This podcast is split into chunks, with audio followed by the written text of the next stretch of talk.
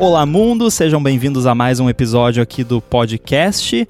Esse episódio tem o patrocínio de Firmou e, como sempre, estou aqui, Guilherme Rambo, com meu amigo Fernando Boom. Tudo beleza? Tudo certo. Como é que estão as coisas por aí? Por aqui tudo bem, eu tô de device novo e você tava me contando o que, que, que, você tava fazendo mesmo? Então, acabou de chegar o iPhone 15 aqui, hum. né, depois, de, depois de dois anos usando o 13 mini, que, é, que eu tenho o tamanho correto.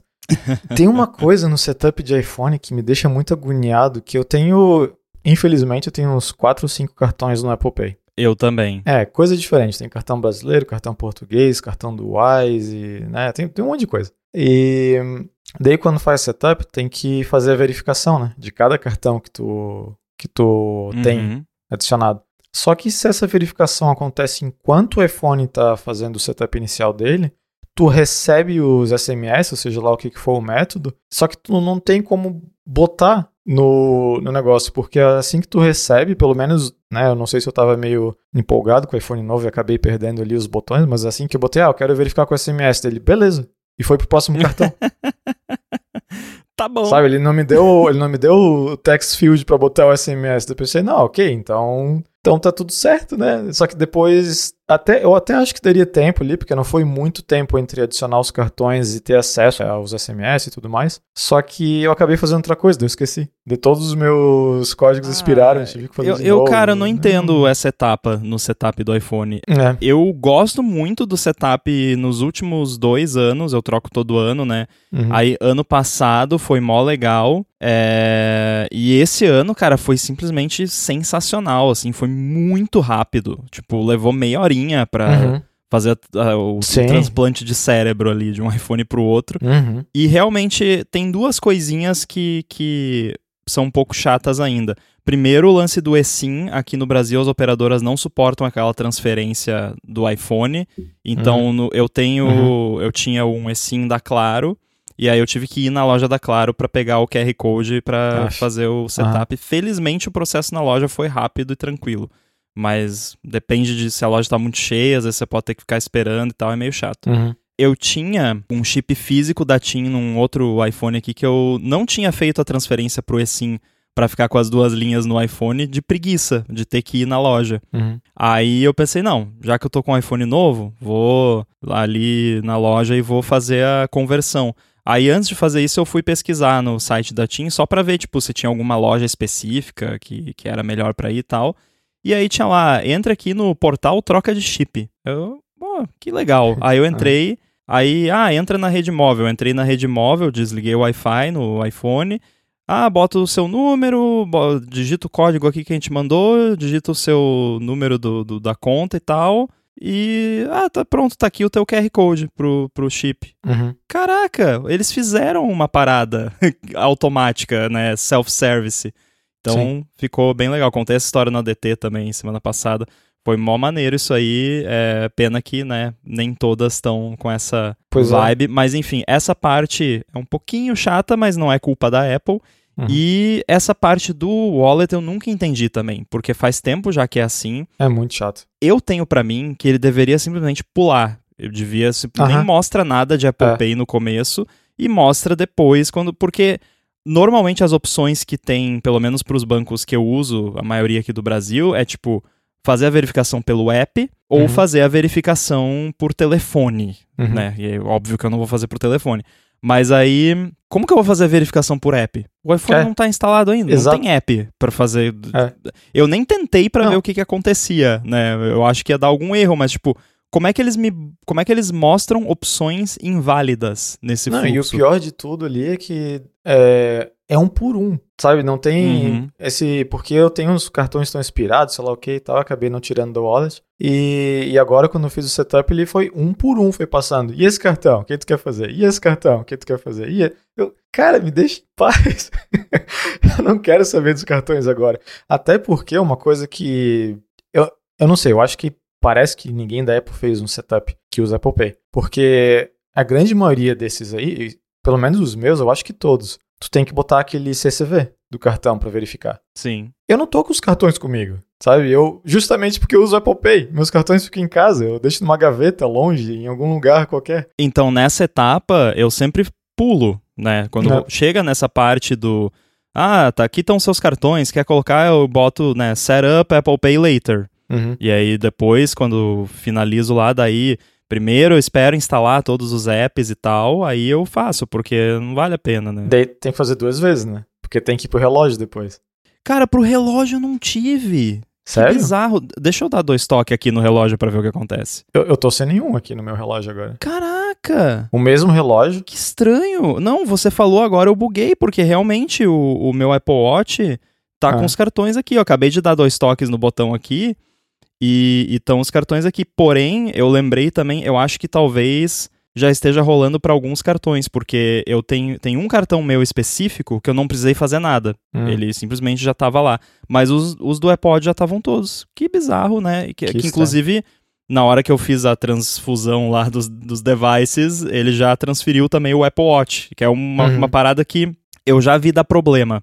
Mas foi bem prático já... para mim. Funcionou perfeito. Tirando a parte é... do cartão ali, né? Não, eu já vi dar problema. Não deu dessa vez, dessa vez foi uhum. perfeito. Mas eu já vi isso dar problema para outras pessoas e, tipo, não transferir aí ter que fazer manualmente depois.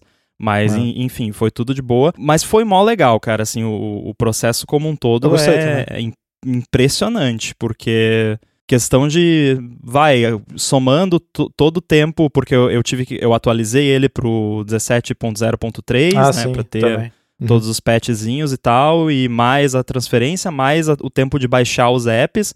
Levou tipo uma hora. Em uma hora eu tava com o iPhone novo, como se fosse o meu iPhone anterior, uhum. tirando a parte do, do chip que aí eu fui na loja depois. Mas, enfim, em, em, poucas horas o iPhone já era totalmente meu, com tudo autenticado, uhum. tudo funcionando bonitinho. É, a parte que demorou mais para mim foi essa que eu tava com. Na hora que eu fiz o sync dos dois telefones, ele fala: ah, o outro telefone tá num update melhor, então. tá num update mais recente, então tu tem que atualizar esse telefone também. Deu, ah, eu tá. já faço isso antes. Ah, é, mas eu. Antes como? Porque ele tinha acabado de tirar da caixa, o, o novo tava, tava outdated. Pô, cara, você é principiante, que isso? Porque dá, tu, tu, atualiza ele antes de fazer Quando isso? eu faço troca de device, eu uhum. primeiro, eu não deixo beta no meu iPhone de produção ah, sim. Sim, para não ter que fazer essa troca de device no beta. Eu rodo betas nos meus devices pessoais de vez em quando. Uhum mas esse, esse beta cycle logo depois do major release, eu pulo justamente porque é quando eu troco de device, né? Que é quando todo mundo que vai trocar de device troca geralmente. A pessoa que troca ali na primeira leva, né? Tipo eu. Uhum. Aí eu deixo na, na, versão atual, sempre atualizado, se teve ponto 0.1, ponto 0.2, ponto 0.9, sempre. E aí, quando eu sei que tá para chegar o device novo, uhum. que foi um dia na véspera de chegar dessa vez, eu fui lá no ipsw.me, baixei o IPSW do 17.0.3 para o iPhone 15 Pro Max, que é o modelo, a versão tudo certinho, deixei na minha pasta de downloads aqui. Primeira coisa, tirei o iPhone da caixa, liguei, tá naquela telinha de hello, nem fiz nada, ah, telinha de hello. Restore ali pluga no Mac, abre ah. no Finder, option clique no botão lá de Restore, seleciona o IPSW que você baixou e pronto. Ah, eu só deixei ele fazendo tudo o que ele tinha que fazer ali porque... e funcionou bem. Ele fez o update ali, tudo certinho. Porque eu tava no meio do trabalho fazendo outras coisas, então tudo que ele foi, ah, quer que eu faça isso? Tá, vai, vai fundo. Faz. Next, é. next, finish. Né? E outra coisa que me irrita um pouco só, que é um detalhe bem mínimo, mas eu acho que deixa as coisas confusas, porque quando você faz o, o, transplante de cérebro ali, ele também pega o nome do device antigo. Isso me irrita. Então, às vezes acontece aquela coisa de tipo, ah, tu quer fazer o sync com o iPhone Boom Mini 13 ou com o Boom Mini 13? Eu, tá, uhum. né? Eu, 50% aqui. Então, eles deviam poder pelo menos mudar para Boom Mini 13 novo, né? Alguma coisa assim. É... Ou botar um nome padrão mesmo, sei lá, alguma coisa do gênero. Eles tinham que usar uma AI para detectar se você tá. Porque eu acho que, ao menos no meu caso, porque eu sempre nomeio. Antigamente eu nomeava os devices com o código de modelo interno uhum. deles lá. Hoje em dia, o nome do device é o nome do modelo de marketing. Então, o meu uhum. iPhone 15 Pro Max se chama iPhone 15 Pro Max. Uhum. Que é, assim é fácil de você, né, no Xcode ali, ainda mais agora que tem o debug wireless, é automático para tudo. Então fica 50 mil devices ali, putz, qual que é qual? Uhum. Aí eu deixo isso no nome do, do modelo do device, porque eu só tenho no máximo um de cada modelo, né?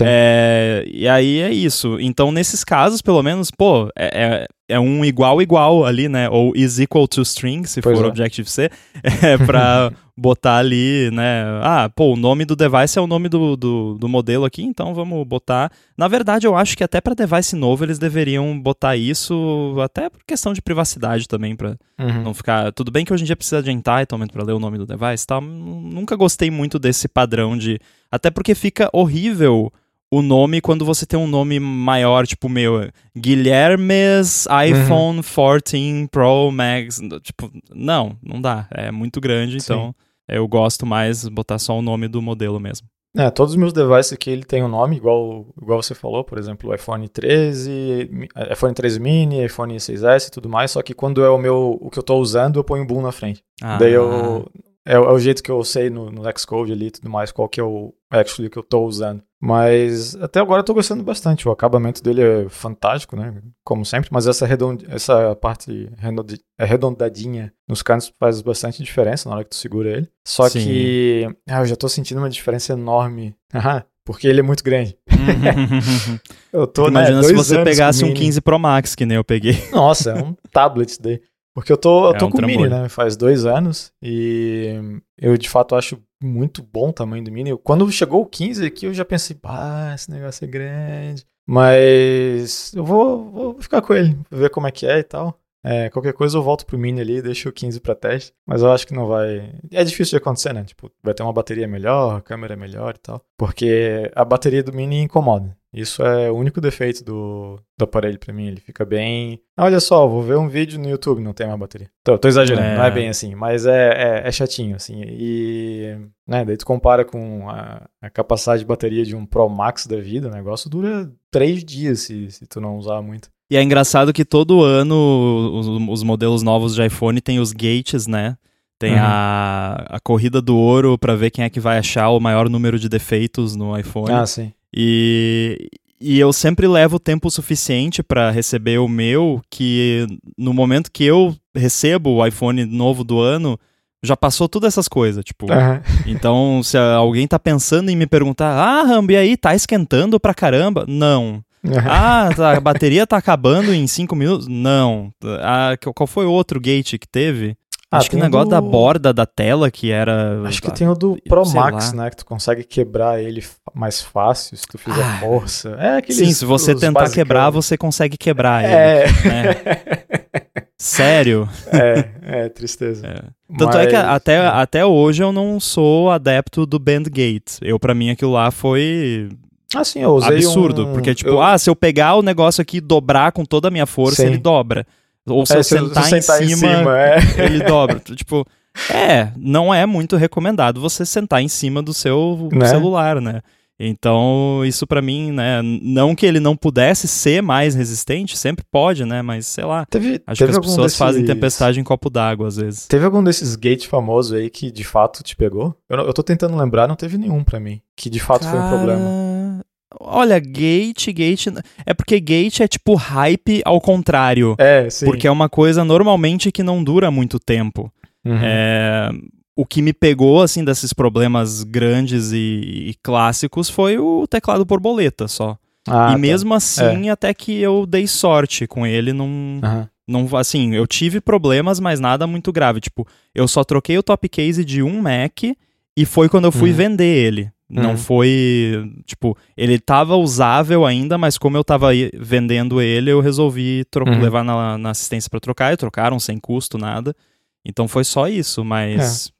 Mas é, assim, chegou a incomodar um pouquinho. De iPhone eu não tô conseguindo lembrar de nada. O mais perto que teve, inclusive foi um. É, tu deve lembrar quando eu comprei o, o último iMac Intel. Uhum. É, ele veio com. É, se tu pegasse a GPU top de linha lá, tinha uma. Eventualmente fazia um flash de um, uma linha de pixel na tela. Né? Nossa. Era bem eventualmente, assim, mas era o suficiente para tu ficar com aquela ansiedade, né? De ah, vai acontecer, vai acontecer, tu. Ou tipo, mensagem subliminar do, do que pisca ah, sim, na tela. É, isso. mas daí eu comprei, né? Chegou o iMac ali, ainda acho que é uma máquina fantástica, mesmo sendo Intel. É, tava usando lá e tal, e dava aquela linhazinha. Eu fui pesquisar e nada, eu criei um negócio no, no fórum da Apple. E começou a pegar traction, saiu no 9 to 5, saiu no Mac Rumors e tal. Tanto que acho que o, um videozinho bem besta que eu tenho no YouTube só mostrando aquele problema acontecendo, tem milhares de visualizações, assim. e, e foi esse aí que eu, tava meio indignado, porque nada acontecia, né? Eu falei com o suporte da Apple e falou, ah, vamos ver e tal, e nada acontecia. Deu. É, obviamente foi coincidência ali, mas eu, eu mandei o um e-mail lá pro T-Cook. e, e teve resposta, isso que eu achei bizarro. Não foi dele, mas foi de.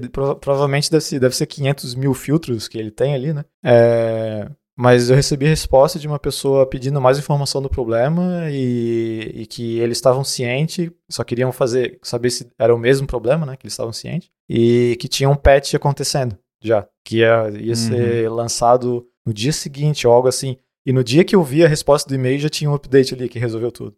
Mas Nossa. foi o único problema que eu tive, assim, com que eu lembro de um aparelho novo da época que eu comprei. E teve uma, um certo burburinho assim na, na, mídia, né? O do iMac não teve muita coisa porque era um, é, um device caro e era Intel e todo mundo já sabia que ia rolar o Apple Silicon, né? Então, aquele, aquele iMac deve ter vendido para 10 pessoas e eu fui uma delas.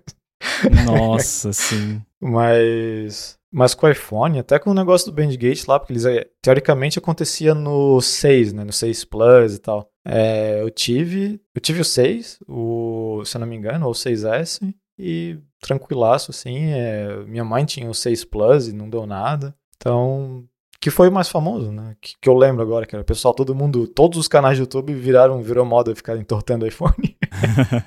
Sim. Esse episódio do Olá Mundo tem o patrocínio da Firmou a Firmou oferece serviços de contabilidade consultiva e gestão financeira, e ela é especializada em startups, desenvolvedores, profissionais liberais, além de pequenas e médias empresas.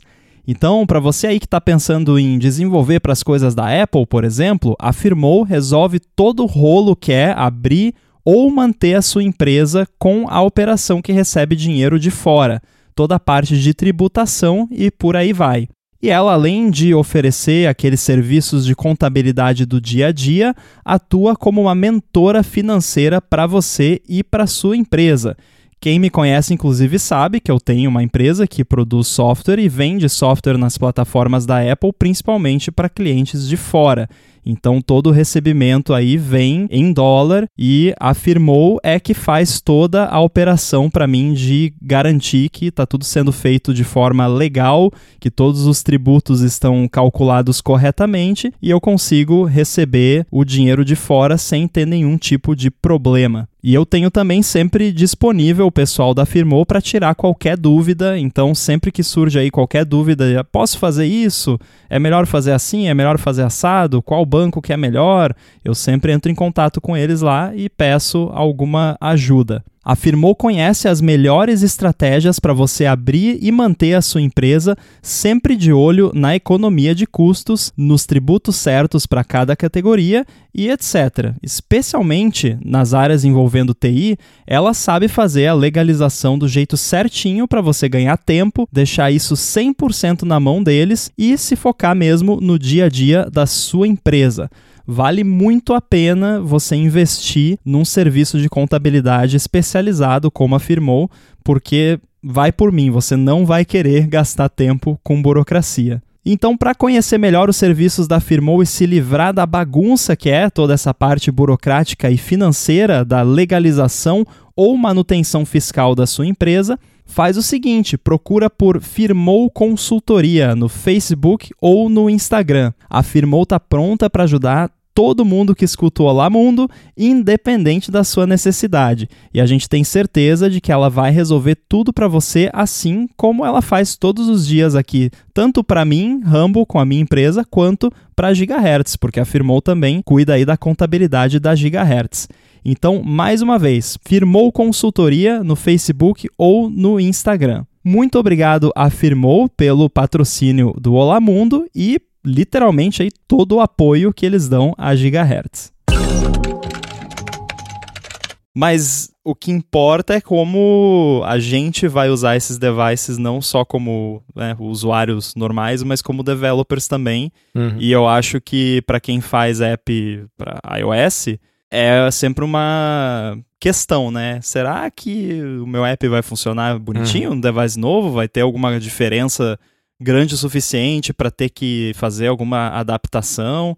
Você já teve algum caso assim muito específico de algum modelo de device que precisou adaptar alguma coisa?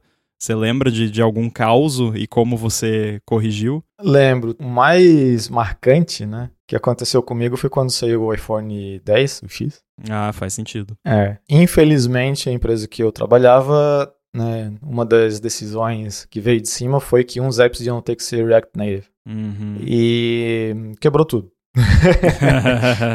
tudo, assim. É, eu fiquei né, estupefato com, a, com a situação ali, porque no final das contas, tudo que estava relacionado ali com, com Note, tudo, né, não, não funcionou. E não só isso, quando saiu do, do 10 para o 11, é, é, teve alguma mudança ali, que teve algum desses devices que eu acho que a Safe Area mudou um pouco, que o Note ficou um pouco menor, se eu não me engano. Sim. E aconteceu a mesma coisa, exatamente a mesma coisa. E o problema era basicamente que tu tinha dentro do código React que eu achei lá, tinha uns, uns if else ali, que tipo, ah, é iPhone X, então isso aqui é hardcoded. Ah, iPhone sei lá o que, então isso aqui é hardcoded. Ou seja, se, se tu não atualizasse, é, se o React ali não atualizasse o, o, o, código deles, tu ficava com o negócio sem funcionar. E eu, e eu sei que isso não foi um problema só meu, porque vários apps tiveram exatamente o mesmo problema. Eu fiz um levantamento de. Na época que eu tava tendo esse problema, pensando, tá, isso não pode, isso deve ser alguma coisa que a gente tá fazendo errado, não sei.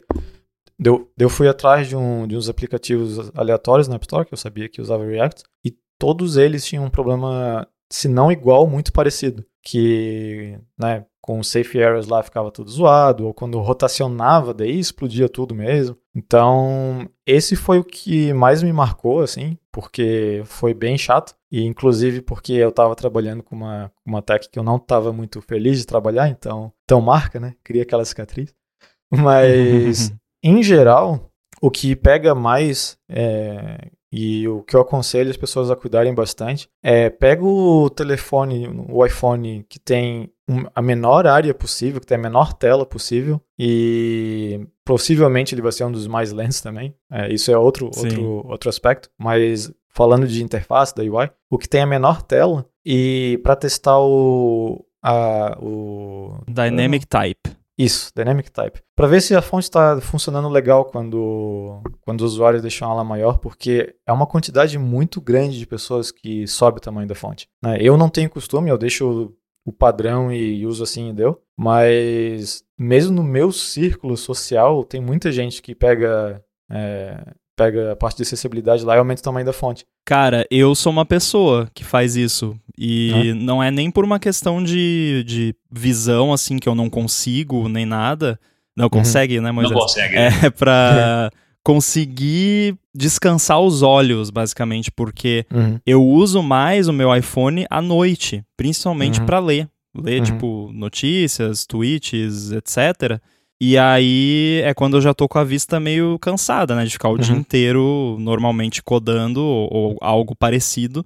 E aí, para não gastar à toa os músculos dos olhos, eu prefiro aumentar. Eu acho que eu aumento um pontinho só, assim. Uhum. E, mas já é o suficiente para perceber alguns apps que não fazem nada. Tipo, você aumenta ali a fonte Sim. e não acontece nada.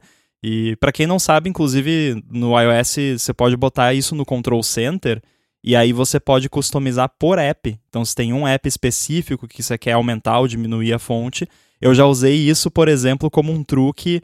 Digamos que você está num app que tem texto ali e aí você quer tirar um screenshot e quer que caiba tudo numa tela só.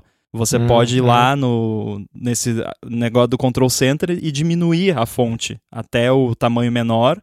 Aí você tira o seu screenshot, depois vai lá e aumenta de novo.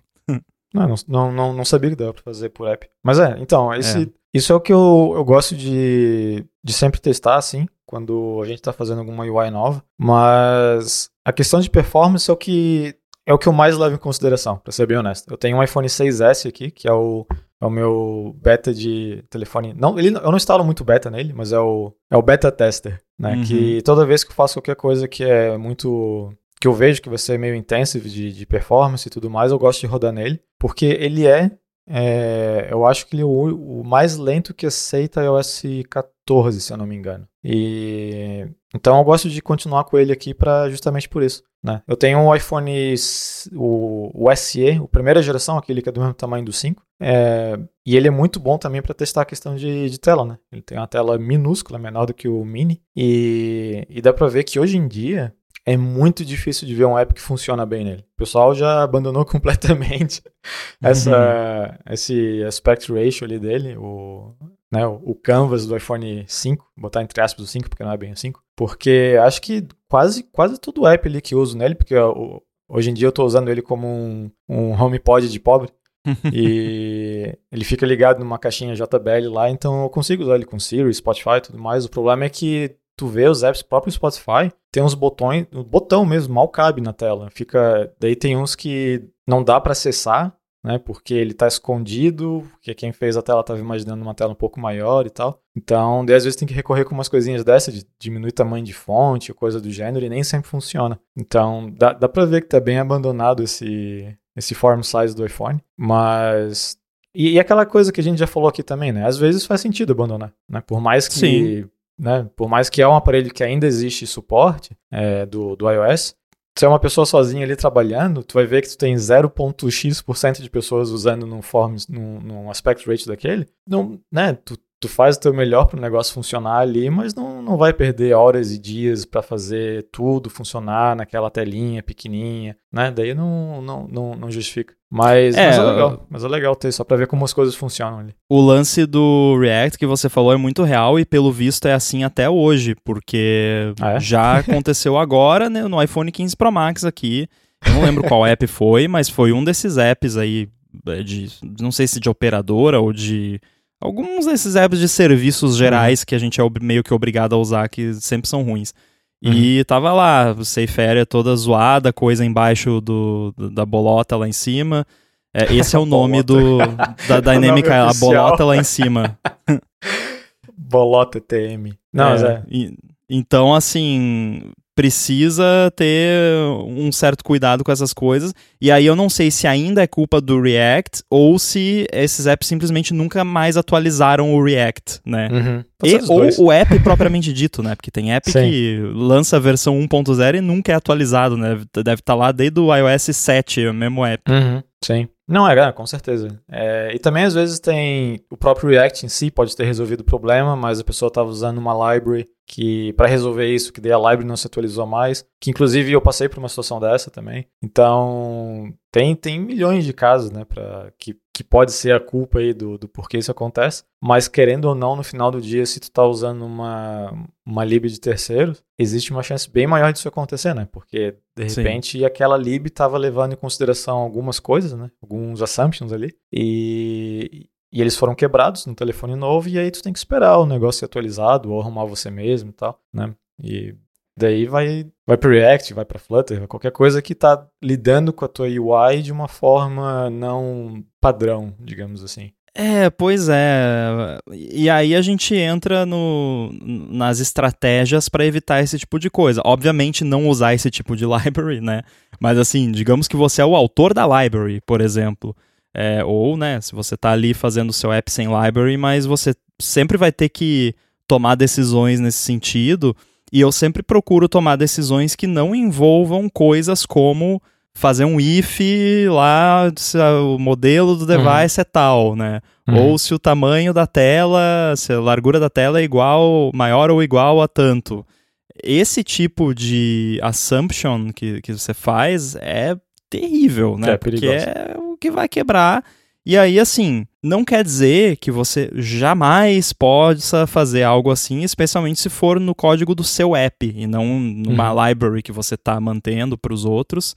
É, eu acho que eu já mencionei aqui, por exemplo, no Chib Studio eu tenho modelo de device lá por conta de botões que ficam nas orelhas lá em cima na tela, né? No espaço entre o, o note e a borda da tela ou da bolota lá em cima, que agora é o nome do negócio, a e a, a borda da tela. É, e aí e isso tá lá, mas assim, eu sou a única pessoa que mexe nesse app, eu sei que isso está lá, eu sei que todo ano, lá por setembro, eu vou ter que arrumar os códigos de modelo dos iPhones novos e colocar lá com as métricas certinho para bater tudo bonitinho. Então, uhum. eu, eu assumi essa responsabilidade. Agora, é raro você poder assumir essa responsabilidade, principalmente uhum. se você tiver num time maior, né? É bem complicado você lembrar dessas coisas, ainda mais se for num, num corner lá, num cantinho do app que pouca gente uhum. usa, né? Aí, daqui meio ano, o CEO da empresa vai fazer alguma coisa no iPhone novo dele e vai ver que tá tudo quebrado e vai xingar alguém, né? Sim. Não, pois é, é tem, é o clássico depende, né? Quando é hora de fazer isso ou não. e, mas, mas é, a questão é que se fizer as coisas ali seguindo mais ou menos ali a, a indicação do, da, dos frameworks, do que a Apple é, diz para fazer, a chance diminui bastante de algum problema, porque tu consegue, né, pegar um pouco que a direção da onde o framework está indo. Eu lembro que quando os negócios de auto layout começaram a aparecer, deu para ver que eles estavam fazendo um push bem forte, assim, para tu não fazer nada fixo, porque começou a vir um monte de aparelho com tela de tamanho diferente, né? Até então, uhum. até na época do, do iPhone 4 ali e tal, tipo, o pessoal não, não, não se importava muito, né? Tinha a questão do landscape ou não, que, que tinha que ser levado bastante em consideração, mas, né, tu basicamente tinha um is landscape para fazer os teus uh, os teus negócios mais hard-coded ali. Daí começou a aparecer iPhone 5, 6, 6S, 6S Plus e sei lá o que mais, sem contar os iPads, que também mudaram bastante de tamanho a cada, a cada geração. Então, tu consegue pegar uns hints assim de que a Apple tá, tá falando, ó, oh, usa, usa esse API aqui e tal para facilitar a tua vida. O problema é quando eles fazem isso, tu, só que aquela API não pode ser usada no, nas versões antigas. Daí tu tem que ficar mantendo duas versões, né? É, até tu não, faz, não fazer, fazer a migração inteira do teu código, né? Digamos que, sei lá, vou dar um exemplo é, meia boca aqui. Digamos que tu está usando o Objective-C e saiu o Swift. E daí tu sabe que a Apple está empurrando o Swift para tu usar e tal, porque eles querem dar suporte ao Swift e o Objective-C está basicamente em maintenance mode ali. Uhum. Mas daí eles ficam falando, não, usa ali, usa ali e tal. Não dá para chegar e pegar o app inteiro e falar, não, agora vamos migrar tudo para Swift. Né? Tem que ser uma coisa mais gradativa. Foi isso, que, foi isso que eu comecei a fazer no app que eu trabalhava. Eu tava nesse app, sei lá, quando a gente decidiu de a gente, eu, né? Porque só tava eu no time. Quando eu decidi migrar de Objective-C para Swift, eu acho que o Swift já tava no 4 ou 5. Alguma coisa assim. E porque eu tive uma, uma, meus problemas com relacionamentos com Swift no início dele. Sim, e, eu também. É, e então, assim, quando, quando surgiu o negócio, foi todas, uh, todas as classes novas, ou todo código novo que eu fazia era em Swift. E quando eu tinha que mexer em qualquer coisa ali que é, não era em Swift, mas era relativamente simples de migrar, eu migrava. E assim foi indo. Eu imagino que hoje em dia ainda tem muita coisa Objective-C lá e vai ficar para sempre, provavelmente. Mas, mas, mas enfim, é, é, é, só um exemplo de que nem sempre tu consegue migrar tudo para seja lá qual for o framework novo que a Apple está pedindo para tu migrar. Então, fazer de uma forma gradativa geralmente é a melhor forma que tem até para né, sentir a temperatura da água para ver se aquele framework é bom ou não. É,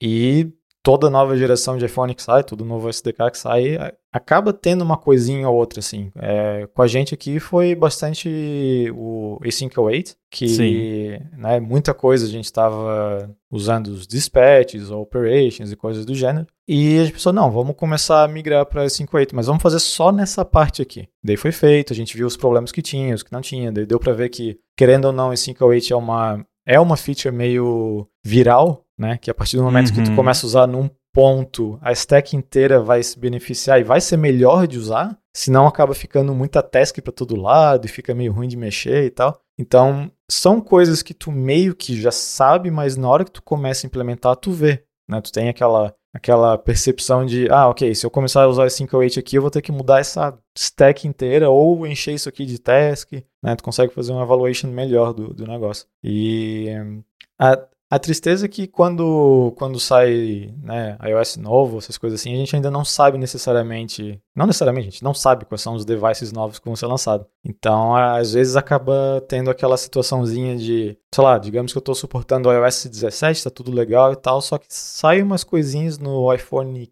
15 que ninguém estava esperando, nem estava no SDK, eles lançam aquele ponto, sei lá o que, para tu adicionar as features, vira meio correria. Então, esse ano eu acho que isso não aconteceu, não teve nada assim que, que causou uh, esse, esse tipo de coisa. Mas eu acho que o último que teve foi o quê? Foi o a bolota? É, eu acho que não tenho certeza se, se chegou a causar muitos problemas. É porque é bem opcional, né? É, e porque tanto eu quanto você hoje em dia trabalhamos em apps que seguem as convenções, uhum. né? Então, é, e, e, aí, convenções que, que a gente se refere é basicamente usar o, né, se você estiver usando o UIKit, você usar o auto layout, se você não estiver usando o auto layout, estiver fazendo cálculo de frame manual, que falamos no episódio passado, uhum. você usar as safe areas como referências uhum. para esses cálculos e não simplesmente, né, a borda da tela. Eu sempre gosto, é, uma técnica que eu gosto de fazer, porque às vezes você digamos que você fez um design de uma tela num, num sketch da vida ou recebeu lá do, do designer, geralmente esse design vai vir num tamanho de tela X uhum. lá, tipo, uhum. tá no iPhone 14 Pro, sei lá. E aí você, obviamente, como developer, vai ter que fazer aquilo se adaptar a diferentes telas e eu não sei você, mas acontecia com uma certa frequência quando eu lidava com designers de interface que era chegar para eles e, e, e, conversar assim, como que você acha que deveria acontecer, né? Com uhum. esse label aqui, se não tiver espaço, ele, ele cai para baixo, fica truncado, dá para ter mais de uma linha, como é que a gente faz, né? Fazia bastante essas discussões, que é bem complicado às vezes, uhum. né, de você Sim. decidir o que fazer nesses casos. Mas muitas vezes você vai ter, mesmo que você esteja fazendo layout automático, seja com SwiftUI ou Auto Layout, você vai ter, tipo, sei lá, célula de collection ou, ou grid no SwiftUI e tal, que você tem que definir em algum momento ali uma dimensão, nem que seja uma dimensão aproximada. Ou o máximo. E aí, também, nesses né? casos, é, o mínimo, o máximo. Uhum. Nesses casos, o que eu faço muitas vezes é usar um, um multiplicador em vez de usar um, número fixo. Uhum. Então eu pego aquele design de referência, aí digamos que tem lá um ícone, e aí aqui, eu pego a relação daquele ícone com a largura do container onde ele está, por exemplo, ou altura, aí vai depender caso a caso. E aí eu transformo aquilo, né? Divide um pelo outro, aquilo vira um multiplicador. Sim. E aí no código, em vez de usar o número, eu uso o multiplicador com alguma referência, que aí pode ser um input de fora, pode ser a largura da view, pode ser, enfim, aí vai depender também caso a caso. É, isso ficou bem mais fácil de fazer no SwiftUI agora, no SDK do iOS 17 e, e outros da mesma versão, porque você consegue fazer um Container Relative Frame. E aí você especifica lá ah, horizontal, vertical e tem uma closure onde você recebe a dimensão, a, a, o axis, né? E qual é o tamanho. E aí lá dentro você pode fazer, né? Tipo, é, o horizontal vezes o seu multiplicador lá de referência. Pena que é só para as versões mais recentes, né? Mas enfim, dá para você é. implementar isso. É um pouco mais chatinho, mas, mas dá para fazer. E com o UIKit, etc., é, sempre foi assim. Então, essa é uma dica que eu sempre dou. É, converter é, essas medidas absolutas em medidas relativas e usar um multiplicador é uma forma fácil de fazer isso. Hum, eu fazia bastante isso com Frame também. Era, às vezes usava a própria, né, o, o, parent view e, e, criava relações entre ela, é, que acaba virando uma porcentagem, né? Pô, isso aqui vai ficar X% de distância daquele outro componente e assim vai. E, uhum. e funciona bem, mas assim, tem casos, né, agora não consigo pensar em nada prático para mencionar, mas tem casos que, mesmo usando uma proporção, pode acabar não ficando muito legal. Então. Eu acho que eu sei explicar casos. Então, vai lá. É, eu acho que o multiplicador funciona quando a relação entre uma coisa e outra é linear, né? Então, se, tipo, se eu aumentar um pixel ele vai aumentar o equivalente a um pixel multiplicado por aquela referência. Uhum. Mas se linearmente isso não funcionar, então se eu aumentar mil pixels, eu vou aumentar, sei lá, 500 pixels do negócio ficar estranho, então você não tem uma relação linear. Ah, não, sim. Talvez o... você tenha uma relação logarítmica é. ou quadrática, até dá para fazer uma, umas equações mais maluquinhas para né, tentar prever isso, ou às vezes você pode usar tiers também, né? Tipo, Sim. ah, até tanto, né? É, então, e aí então, você é pode usar mínimo e máximo é. também. Uhum. É, quando eu tava falando de não, não ter um exemplo, eu não é pensar né, de fato num exemplo prático. Tipo, ah, tu tem um botão que fica aqui perto de um, uma table, que daí fica estranho se subir, sabe? Eu lembro de passar por situações assim, em vários layouts diferentes, e de fato tinha uns que não ficavam legal, que parecia que a, que a proporção linear ia funcionar, mas acabava ficando meio estranho. Então, era exatamente o que tu falou, que, que era o, o, o, cálculo que eu tinha ali. Eu tinha, por exemplo, se seja lá qual for o resultado dessa, dessa equação aqui, for x, ou menor ou maior, usa essa outra proporção, se não usa aquela outra proporção. E daí todo mundo ficava feliz, né? Os designers ficavam mais felizes lá, porque não era né, aquela coisa linear que nem sempre funcionava, porque, sei lá, uhum. teorias de design que eu não vou saber explicar. e e, e, funciona muito bem, assim, inclusive com, com frame também, né? Tudo isso aqui que a gente está falando dá para fazer muito bem com frame, dá para fazer com auto layout e tal. E, e são estratégias boas ali. Isso era muito usado também com para situações de landscape, né? Porque muda bastante ali a proporção das coisas e às vezes você quer mudar um pouco a interface quando está em landscape. E, e só mudando a proporção não funcionava muito bem. Então, às vezes acontecia tipo, ah, se passou de X aqui, então faz tal coisa. O que acabou virando o size class, né? É, no, no auto layout. É. E, né, olha só, eu usava size class before it was cool. Obviamente, o size class é muito mais poderoso que as soluções que eu tinha lá, mas, mas é uma forma que funciona muito bem, né? E às vezes tem uma situação onde ah, um regular um regular não é exatamente o que tu queria, porque isso também transpõe para aquele outro device que é regular regular, só que né? O canvas é bem diferente, mas eu queria mas é. que tivesse talvez ou mais size classes, porque eu sempre sinto falta, parece, uhum. de, de alguma coisa. No Chib Studio, principalmente, eu tive muita dificuldade com métricas de bandeja de itens e tudo mais, que, é. tipo, só regular e compact é muito pouco. E Sim. aí, no iPad, principalmente com janela redimensionável, no uhum. Stage Manager, tá, é muito complicado você só com essas duas coisas ter layouts que fazem sentido. Sim. Então eu queria, às vezes, que tivesse talvez ou mais itens de size class, ou então talvez um, uma hierarquia acima que seria mais ou menos assim. Um, que é até um, é um conceito que eu uso no, no AirBuddy para representar devices no sentido de qual ícone que vai usar para um device, que é tipo, qual é o industrial design desse device. Então, tipo, esse é um iPhone clássico com botão home. Esse é uhum. é um botão, esse é um iPhone com Note. Esse é um iPhone com Dynamic Island. Esse é um iPad mini. Esse é um uhum. iPad com botão home. Essas, não assim, o modelo exato do device, mas tipo, a, o corpinho do device, né? Como que é o shape Sim. dele, mais ou menos, porque isso te ajuda muitas vezes a, a definir. Então eu tinha até eu acho que eu ainda tenho no Chib Studio, se bem que eu deveria tirar, porque a gente não roda mais em iPhone SE, eu acho. Ah, não, tem o iPhone SE de segunda geração roda. Sim, sim. É, ainda roda lá. É, mas, uh, não, mas o SE, enfim, é porque no iPhone SE antigo, né, o original, ele era do tamanho de um iPhone 5S, né? E, uhum. e aí era bem menor a é, tela é, que do que outros devices. Então eu tenho uma extension lá que é tipo is low end phone, uma coisa assim.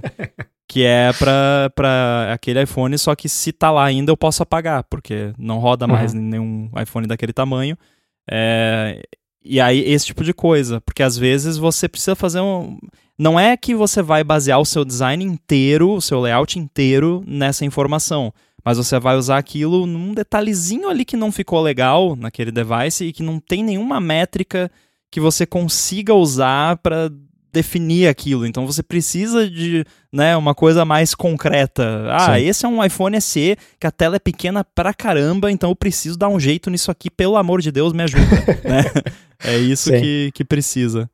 Pois é. E uma, e uma coisa que eu também sempre tive esse problema que tu tá comentando do size class, que parece que falta um intermediário ali, né? Porque uhum. eu lembro que o principal chateza que eu tinha que lidar era, se eu não me engano, era o, o iPad. Ele em qualquer orientação ele é sempre regular regular, né? Uhum. Então, às vezes, tu quer fazer, né? Os designers inventam umas coisas muito loucas que se ele tá em landscape aparece mais isso aqui, pá, pá, pá, e se tá em portrait é diferente. Acaba não sendo o suficiente, né? Porque, né? É, é tudo regular. Então, só com size class tu não sabe como é o canvas que você tem ali. Mesmo sabendo que é um iPad, tu vai ter que acabar pegando a questão da orientação para lidar com isso. Ou fazer, né? Que nem a gente estava comentando essa questão de é, ah, X é, tamanho aqui do, do, sei lá, frame que eu quero levar em consideração, ou seja lá qual, qual for o canvas, daí eu faço outra coisa. Que, se eu não me engano, foi o que eu acabei fazendo naquela situação. Mas tinha, tinha umas coisinhas meio chatas, assim. Eu acho que o, o iPhone Plus também, quando ele tá em landscape, ele, ele, o width dele é regular, se eu não me engano. É, então, tem. Acaba faltando intermediário ali. E eu acho que eu, eu teve momentos na minha vida que eu tive que fazer um tipo, é um iPad esse negócio ou não? É, mas pensando agora, eu acho que quase todas essas situações podiam ser resolvidas com um size class custom, vai, né? Sim. Aquela coisa de, ah, depois desse tamanho ver tal coisa. Então, eu acho que era isso. Todo, todo o resto Teve umas coisinhas que é aquelas decisões de negócio que eu geralmente não concordo, mas ah, se for um iPad, a gente não quer que os clientes acessem essa parte. Tá, por quê? É. Sabe? É, que, que diabos? É o que que, né? Que que Regra de negócio contra? besta. É, o cara sonhou que é um iPad, o cara tem aquela feature a mais ou a menos, e não tem nada a ver com o canvas que está disponível, sabe? Simplesmente porque sim. O que, by the way, acho que vale mencionar aqui um, como, até como uma utilidade pública.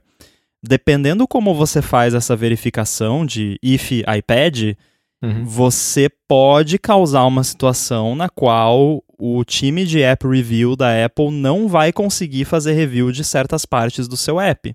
E hum. isso pode ser considerado uma violação das regras do App? Review, uhum. porque eles definem que você não pode esconder funcionalidades do seu app do App Review. E por que, que uhum. eu falo, falo isso? É. Qualquer pessoa que já teve mais que 5 minutos de contato com App Review vai saber que na enorme, gigantesca, esmagadora maioria das vezes, a pessoa que faz o review do seu app usa um iPad, uhum. mesmo que seja um app só de iPhone. Como que eu descobri isso? Da pior maneira possível, porque... Os screenshots? Não, é, também, porque o nosso app lá na época da firma, ele não suportava iPad, era só iPhone, uhum. e a gente fez um onboarding novo no app, e quando foi fazer o review, foi rejeitado porque o botão de next ficou fora da, da view, e aí eu fui ver, é porque a pessoa estava rodando num iPad, e aí ele rodava com tamanho de, sei lá, iPhone 4 na tela do iPad naquela época, sabe? E a gente não. Uhum. O app nem rodava em iPhone 4. Uhum. Mas aí, por causa da, da, porcaria do app review, a gente teve que. É. É, aí, mas aí, nesse caso, eu fiz um if iPad e aí eu escondia o hero image lá do onboarding, deixava só o texto e o botão, para não ter esse crop esquisito. Porque, tipo, ninguém usava o app no iPad, só o app review. Uhum. Então uhum. fiquem ligados e ligadas que, né, se você estiver fazendo if iPad no seu código para tirar coisas do app quando está rodando no iPad, por mais que a sua intenção seja boa ou que seja uma regra de negócio que está fora do seu controle, você pode ter problemas com app review. É, no meu caso uhum. foi o contrário, né? Foi uma questão que no iPad não estava funcionando, mas se eles descobrirem que o seu app tem telas que não aparecem quando está rodando no iPad, eles podem interpretar isso como tentativa de ocultar coisas do App é. Review. Eu passei por uma situação dessa. Eu, eu já sabia que eles usavam iPad, mas foi algo que eu esqueci durante aquele problema, por causa dos screenshots que às vezes eles mandam. Quando, ah, tem um uhum. erro aqui, sei lá o que, tem aquele screenshot que é um, um bezel preto gigante e o teu app ali no meio, né? Uhum. Ah, tá, ok, eu sei o porquê. Mas teve uma feature do nosso app que era usando um é, geolocation. Qual que era o nome quando você seta um, tipo um radius geofence? É, geofencing. É geofencing, né? Quando você, ah, se a pessoa entrar em tal lugar, ativa tal coisa. Uhum. E isso aí foi especificamente retirado de iPads. A gente não queria que tivesse em iPads, blá blá blá. Daí, beleza. Eu não sei porquê, porque se o fencing tá funcionando e detectou, por que não, né? Mas, enfim. É. Né? Não, não vem ao caso discutir decisões de negócio. É, e eu tirei isso, né? Ah, se não tem iPad, se é um iPad, então não pode fazer o check-in por geofencing lá, que era o, a funcionalidade. E daí um reviewer falou, olha, tá aqui escrito que vocês usam geofencing, mas eu não tô achando em lugar nenhum, sabe? Sim. E tinha instrução ali para de como usar o geofencing, blá blá blá, e testar e tal. E não, mas isso aqui não existe, blá blá blá, o que, que que tá pegando aí?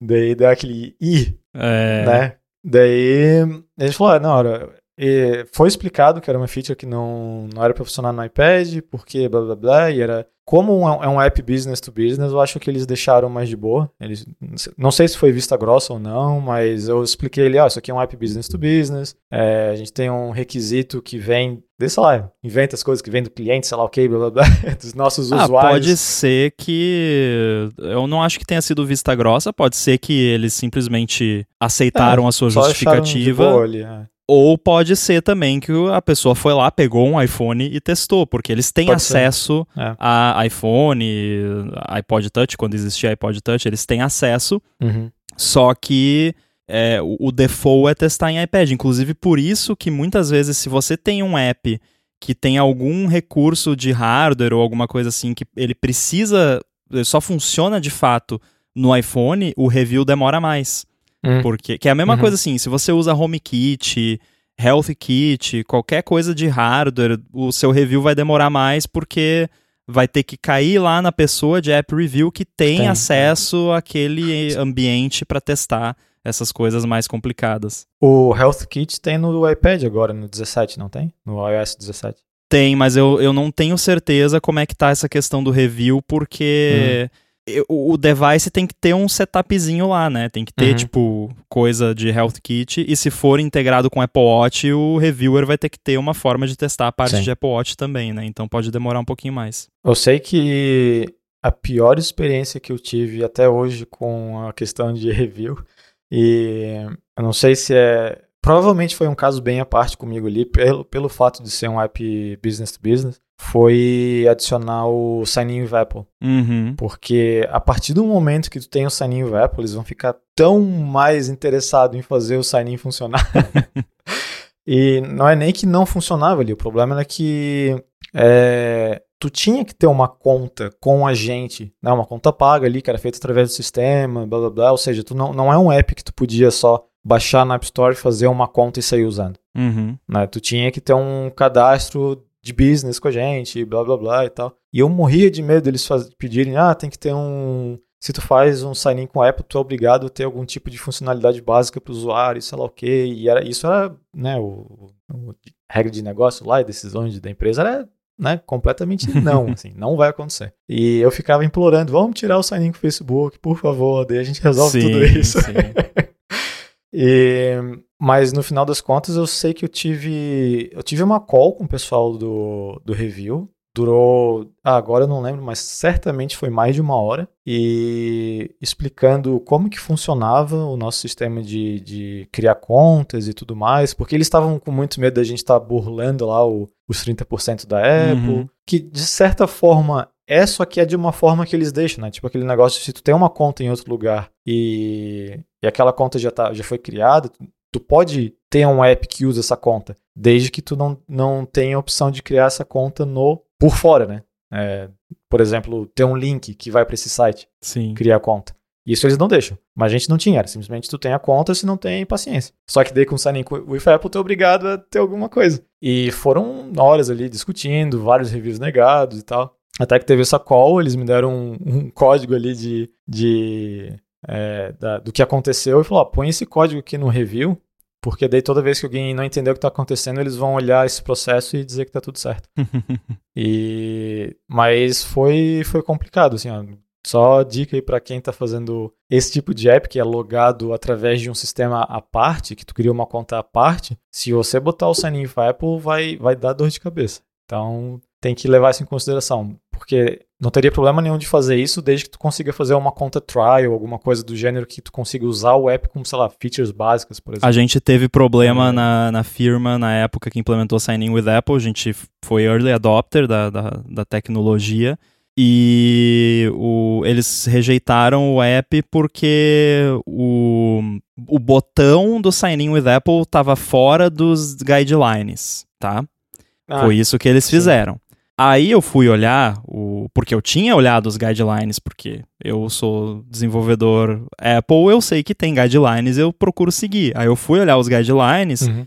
Aí eu peguei, olhei os guidelines, olhei o app, olhei os guidelines, olhei o app. Era idêntico.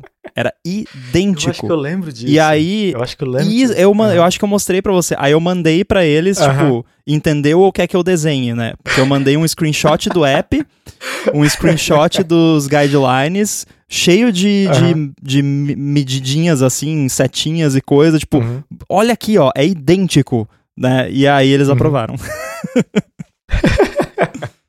eu passei por algo parecido também. Agora eu não lembro exatamente o que, que era, mas eu lembro de até ter conversado com você também, falando, ah, aconteceu comigo também e tal. Só que no meu caso, agora eu não lembro se era uma questão de ordem. Eu não lembro se no guideline tem que ser o primeiro ou não. Mas eles estavam reclamando. Ah, eu acho que rolou isso que com a gente também. que ser o primeiro. É. Só que não, eu acho que isso não estava no guideline. Mas aí depois eles tiraram por causa das tretas todas de antitrust, eles desistiram disso porque, ah. pô, né? Ah, não, o Apple tem que ser o primeiro. ah, tá, né? Sendo que assim, a gente, né, tem muito app que nem tem login próprio, né? Só com, com outros serviços. Uhum. Mas o nosso app ainda tinha login próprio. Então, pô, vou botar o Sign In with Apple antes Exato. do login com a conta do próprio serviço? Não, né? ah, sim. Pois é, aquilo deu, deu dor de cabeça. Foi. Eu tô bem feliz de não ter que lidar mais com isso Nossa, de novo, sim. porque lidar com app B2B na App Store é chato. É muito chato. Porque né, eles pedem muita coisa e eu não tô nem falando que eles estão errados, não. Eu acho que faz sentido. Só que o problema é que eles não também não suportam uma maneira melhor de distribuir esses apps, porque tem a conta Enterprise Sim. lá. Só que a conta Enterprise, quem tem que fazer handle dela é o teu cliente, no caso, não é você. Mas então, agora. pode oferecer. É porque você saiu desse mercado, né, para sua felicidade. Uhum. Mas agora você, você tem o conceito de app unlisted que você pode colocar que ele não aparece ah, é? na App Store e ele só fica acessível para quem tem o link. E aí, não que, tipo, esse app não vai ah. passar por review, ele vai passar, só que ele já passa pelo review com a compreensão de quem vai fazer o review de que não é um app que vai estar, tá, entre aspas, pra público. Né? Então, tipo, a Apple não vai estar promovendo esse app na App Store de nenhuma forma, ele não vai aparecer nas buscas, não vai aparecer hum. em featured, não, não vai aparecer em lugar nenhum, só quem tiver o link pode clicar no link e instalar, né? Ele ainda passa pelo mesmo review, uhum.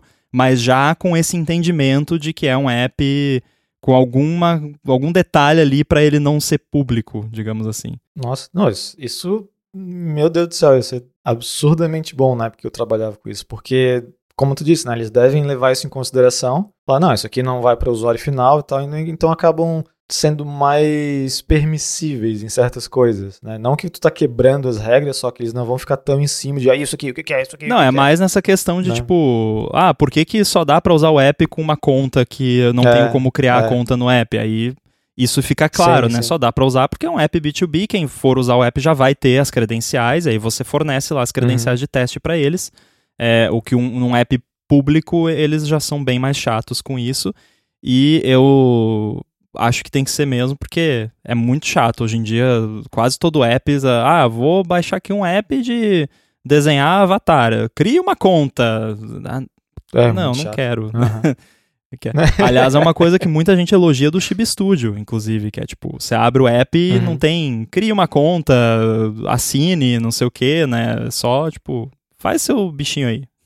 Pois é. Não, é, o, o, No nosso caso, do Pato também, né? Não precisa criar uma conta. Ah, olha só, né? Por motivos óbvios. Muito bem, esse foi o nosso papo sobre nossos novos devices e também sobre como manter os apps minimamente funcionais e de preferência bonitos nos devices novos. E também um bônus aí sobre tretas de app review quem quer falar com você, Boom, como é que faz? Então, tô lá no mastodon.online, arroba boom, B-U-N-N. Muito bem, eu tô lá no mastodon.social, arroba underline inside, e a gente volta em breve. Abraço.